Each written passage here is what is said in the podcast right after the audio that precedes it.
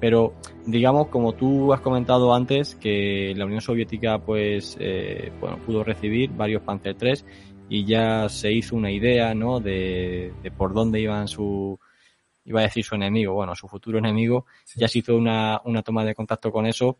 Tal vez el, el T-34 eh, puede surgir, ¿no? De, en esa idea de decir, bueno, necesitamos un carro de combate mucho más potente que, que el de nuestro enemigo, o el de nuestro futuro enemigo, perdón, en el que, como bien, ¿no? Comentas en cada libro, al final un carro de combate eh, tiene tres ejes, que son el motor, eh, el blindaje y el cañón, y en este caso, pues el T-34 sí que va a ser muy superior a todo lo que tienen los alemanes, que como también está esa otra anécdota, incluso los soviéticos eh, pensaban que, que realmente los alemanes tenían tanques mucho más potentes de los que realmente tenían, ¿no? Como cuando vieron el Panzer IV y se quedaron, bueno, esto no puede ser lo más potente que tienen, porque nosotros tenemos algo mucho mejor, ¿no?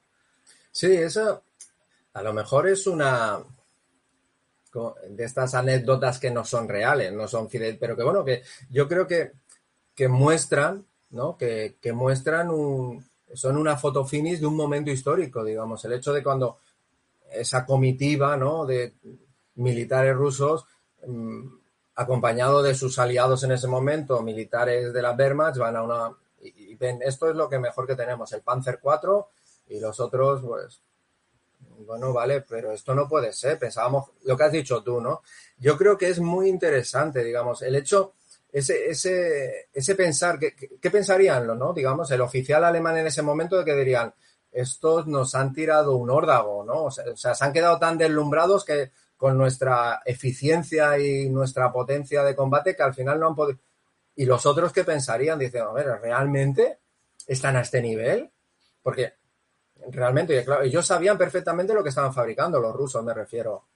Y, a ver, eh, lo que estaban mostrándole en ese momento los alemanes era un Panzer IV, sí, pero con un cañón corto de baja de velocidad, que contra los blindajes de los 74 apenas nada tenían que hacer. Claro, eh, ese, ese, ese momento para mí es eh, definitorio de lo que después veremos en los campos de batalla, digamos, una incomprensión por ambas partes, lo que demuestra que en cierta parte los dos fueron a la guerra casi a, con los ojos cerrados, obligados por las circunstancias, porque no dejaban de ser dos naciones imperialistas que comían de, del, mismo, del mismo espacio y tarde o temprano eh, iban a chocar. Y en ese momento el 334, para fortuna de, de, las, de las tropas rusas y de fortuna de las tropas alemanes, fue una, una, una afortunada equivocación, que es lo que comentaba antes por, por al principio. Nadie buscaba, nadie desarrolló ese proceso. Quiero buscar, queremos crear el mejor carro medio con la... Lo que has dicho tú, ¿no? Los tres ejes que marcan, ¿no? Ese triángulo que es el, lo que define un vehículo de combate, ¿no? Arquetípico, eh, protección, potencia de fuego y movilidad. Ningún ninguno, ningún diseñador ruso se sentó y hizo, no, no, surgió, apareció, tuvieron la suerte. Después lo fueron puliendo, pero bueno, si lo miras también, si tú lo miras desde un punto de vista mecánico, eh, la autonomía del T-34 disminuye progresivamente.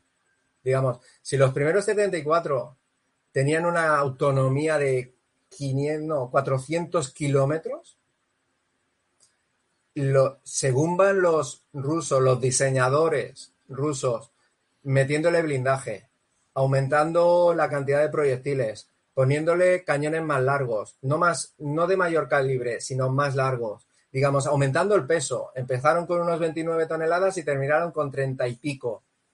La autonomía del vehículo, digamos, uno de los de las esquinas de ese triángulo fue reduciéndose y al final únicamente consiguieron mantener un, una, autonomía de 350, 300 pocos kilómetros metiéndole los bidones adicionales esos que conocemos de, de los, del año 43, del año 44, que tenían aquellos bidones externos los, los 74, unos depósitos a los laterales.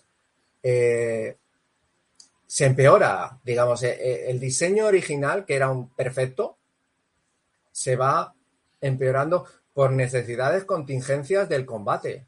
Digamos, eh, Stalin, como veremos, sabe perfectamente que el T-34 en el 43 ha quedado, está obsoleto debido a las reacciones, las respuestas que hemos estado hablando de por parte de Alemania, ya tiene carros de combate que son capaces de, superar el 34.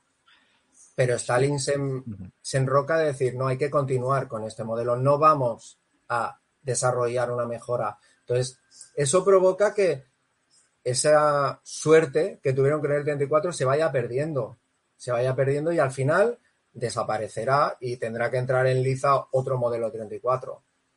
Pero volviendo al principio, lo que has dicho tú, la, pregunta que me planteabas, el 34 cuando surge en el 41 es el mejor carro de combate que hay en Europa y posiblemente a lo mejor alguno después en los comentarios se raga las vestiduras, pero en ese momento del mundo creo que era lo mejor, verano del 41. Después ya si me empiezas a hablar, no, en el 42, en el 43, bueno, vale, pero lo que es en el verano del 41, que yo sepa, es lo mejor que hay. Eh, un carro de combate con un cañón de 76 milímetros. Pensemos que lo más grande que tenían los alemanes era de 75 milímetros, pero en corto, que no iban a hacer nada contra el blindaje. El blindaje inclinado, que casi daba el doble de protección que los, los, blindajes alemanes. Y el motor, estamos hablando de un motor de 500 caballos de potencia. El motor más grande que tenían en el verano del 41 los alemanes era el del Panzer 3 y el Panzer 4, que era el TRLM 120, si no me equivoco, y daba 300 caballos de potencia. 300 enfrente de 500. Mm, lo que decías tú en cuanto a elementos, lo que define un carro de combate, el T-34 en el 41 era, era lo mejor, era lo mejor. No hay color. Eh, sí, yo te quería eh, comentar dos cosas brevemente, que una ya casi la has dicho. La primera era si puedes dar aproximadamente una fecha aproximada de cuándo empieza a producirse ya el, el T-34, porque recordemos que cuando los alemanes invaden la Unión Soviética, eh, sí que es cierto que hay pocas unidades, ¿no? Que está comenzando a, a producirse ya y a, estar presente en el campo de batalla, pero al principio no son muchas cantidades, ¿no? De, de esas eh, miles y miles y miles de carros de combate que va a desplegar la Unión Soviética sobre el terreno. Eso por un lado. Y luego también, que, que muy curioso eso que has dicho, porque tú en el libro eh, pones eh, la, la prueba, ¿no? La, digamos, la prueba inicial que tuvo que superar el T-34 para, para, para que lo aprobasen, ¿no? Para que le diesen el visto bueno y tal. Pero como efectivamente, eh, conforme van pasando los meses, yo creo que el T-34 va perdiendo en, en, calidad por las necesidades de la guerra, por la necesidad de, de, de, producir más y más barato sobre todo, que también se le van quitando piezas y tal. Y, y, y hay un informe que tú, que tú, también comentas en el libro, no recuerdo en, en qué fecha exacta es, creo que es en 1943, en el que llega un informe en el que la calidad de fabricación del T-34 ha bajado tanto, es tan mala que, que es alarmante, ¿no? Pero aún así eh, se prima seguir produciendo, aunque sea con tan pésima calidad, de, yo qué sé, de rotura del motor, de que el cañón solo aguanta X disparos y demás. Vamos, o sea que ese, ese T-34 final no hubiera pasado la prueba a lo mejor que pasó en 1941 para, para, para, para que lo aprobasen, ¿no? Es un poco paradójico. Sí, mira, es un buen, sí, es un buen matiz. Me, me gusta porque sí, es posible. Es posible que algunos de los 74 que, que en el 43, 34, 76, que en el 43 iban a, llegaban finalmente al campo de batalla, a lo mejor no hubiesen pasado aquella prueba primera, porque más que una prueba fue un, sí. una ordalia, porque es que eh, la prueba rusa, a veces en otras presentaciones o hablando contigo, eh, más que una prueba, era, era un monster track, tío, era para destruirlo, digamos. Le hacían la prueba, vamos a probar, vamos a ver hasta el punto de fractura. Eh, le ponían, los llevaron a un campo de pruebas a, las afueras de Moscú y consistía en una de las pruebas, recuerdo que consistía en que el carro de combate, el 334, los primeros modelos, eh, tenían que eh, chocar contra árboles, contra troncos, árboles plantados y a ver en qué marcha podían eh, derribarlos, empujarlos. Y después eh, pues empiezas con un tronco de tal perímetro, vale, lo has tirado, pues venga, a por otro más grande, a este, y allí todo el mundo con su libretita apuntando, haciendo la prueba, digamos. eso no es una prueba. Yo no me veo haciendo una prueba de un Mercedes ah, con los ingenieros alemanes y un tío metiéndole martillazos, digamos. No, no, no me los imagino, digamos. Me lo veo todo más limpio, batas blancas, todo. Mm, no, no, después los metían, venga, al barro, al barro hasta, a ver hasta cuándo aguanta y hasta que se queme el embrague, a ver cuánto patina esto. Venga, pues ahora, otra, ahora a ver, iban inclinándolos, había otra prueba, las ponían en un talud de, forma lateral, el carro de combate, el 34, y después a ver qué inclinación de talud permitía que la torreta, el motor de, giro de la torreta, tuviese capacidad de giro y no se rompiese, digamos. Eh, claro, llega un momento que según te vas inclinando, la torreta también se inclina, el motor no tiene fuerza. ¿Qué pasa? Pues el piñón se rompe y la torreta se da la vuelta. Se, cae para el otro lado, digamos. Eso no es una prueba, ¿eh? sí que es una prueba. Em, y te da unos parámetros muy concretos, pero claro, em, no. E, es otro, es otro concepto. Y estoy de acuerdo, muchos de los 74 que después llegaron al campo de batalla no la pasarían. Pero claro, ya hemos pasado dos, tres años. Hmm. Ya, ya la, el marco es totalmente diferente. En el 43, eh, Rusia está totalmente arrastrado, porque la ha arrastrado, ha arrastrado a Alemania a una guerra de desgaste. Ya están jugando en campo ruso. En el verano del 41, eh, Alemania ataca a Rusia porque intenta llevarla a su campo, que es una victoria rápida. Un ataque rápido una guerra de cinco, siete semanas y llegar a la profundidad del territorio ruso, hacerse con Moscú, Leningrado y los pozos petrolíferos y, y, terminar, digamos, paralizar al gigante antes de que se mueva. Que, salvando las distancias, es lo que intentó hacer el almirante eh, Yamamoto con el ataque sorpresa sobre Pearl Harbor. Vamos a dar un golpe de sorpresa eh, con la Fuerza Aeronaval, a ver si tengo suerte y me cargo todos los portaaviones y después tendré un par de años hasta que la flota americana reconstruya su flota de portaaviones y yo podré extenderme por todo el Pacífico. Pues los alemanes lo mismo. Eh, falló, el almirante Yamamoto falló, eh, los alemanes también fallaron en, no les salió, no les salió bien la jugada mm, en el 41 y eso los abocó a una guerra de desgaste que ni Japón ni Alemania mm, económica e industrialmente estaban preparados para soportar.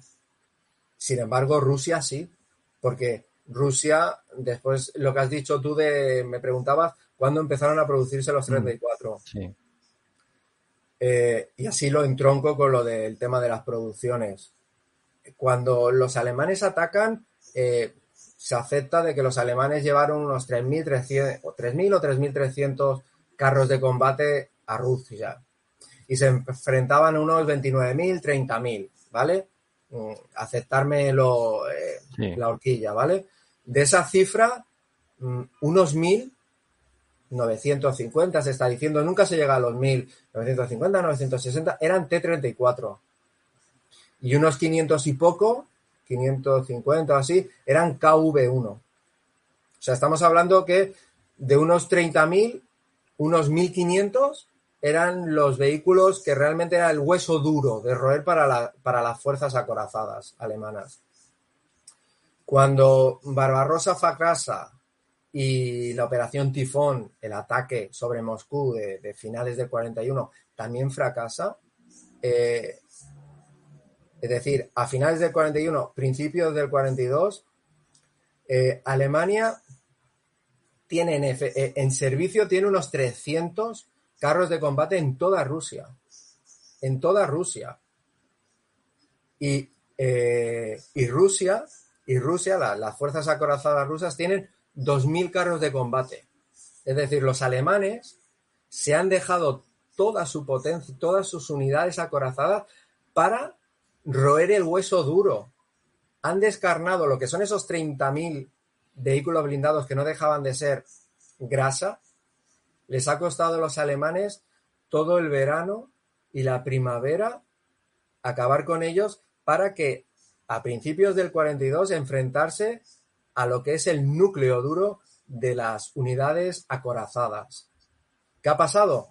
Pues que en ese momento la guerra relámpago, la guerra rápida que había planteado el alto mando alemán, ha fracasado.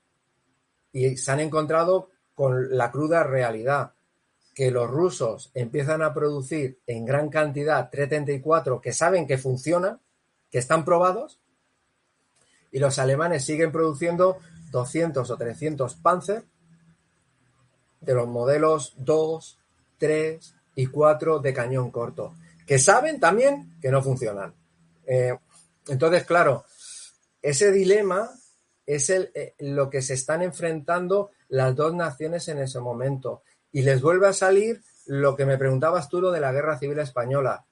Doctrinalmente, los alemanes es a lo único que se pueden ceñir, porque saben que su doctrina es mejor que sus tropas, suboficiales y oficialidad, son mucho mejores porque han sido, son mejores profesionales porque han recibido una formación mejor que la de los oficiales y suboficiales rusos, que muchos se han salvado de la purga y han subido porque el sargento o el capitán o el teniente lo fueron, lo purgaron en el 37. Y, y muchos han subido porque tienen el carnet del partido. Mm.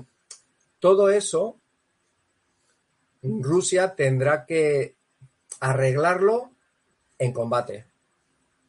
Y eso es lo que comentaba antes de que me gusta ver esa idea de que Alemania llega en su en la parte alta de la gráfica y, y bajando y Rusia está en la parte baja de la gráfica y subiendo y el cruce de esas dos curvas se producirá en el 43 que es a partir de es el momento en el cual era la ventana de éxito de Alemania se intentaba aún darle la vuelta a la tortilla, pero a partir de ahí ya nada, no quedó nada más.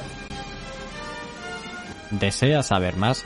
Tiene este vídeo completo junto con muchos otros en nuestro canal principal de YouTube, Historias Bélicas que merecen ser contadas.